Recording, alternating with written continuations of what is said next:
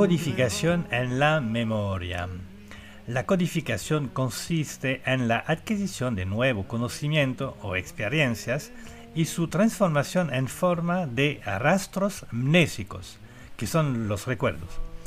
Estas trazas amnésicas, codificadas de modo que se añadan a la memoria del individuo, se almacenan en memoria y la mayor parte del tiempo de manera latente. Es decir, no se recuerda en cada momento todos nuestros recuerdos, sino solamente las trazas memorísticas activas en el momento presente. Por supuesto, el almacenamiento por sí solo no, no sería útil.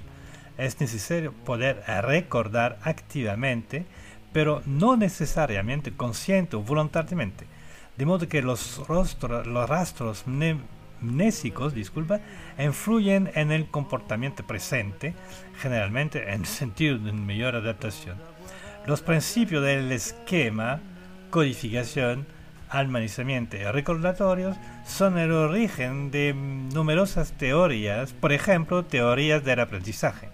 Turbin, en 1983, define la codificación como el proceso que transforma un evento o hecho en un trazo mnésico. Después de la percepción llega la fase de tratamiento, destinada a transformar la señal que sale del órgano receptor en señal interpretable por el sistema cognitivo. Cuando más profundo se procesa una estimulación, más bien se realiza la codificación. En general, cuanto más tiempos y recursos cognitivos pasen en una percepción, mejor será codificada y memorizada. La comprensión de un estímulo tiene un efecto felicitador muy poderoso. Por eso es mejor entender un curso que memorizarlo. Entender además tarda menos tiempo y consolida más el eh, recuerdo.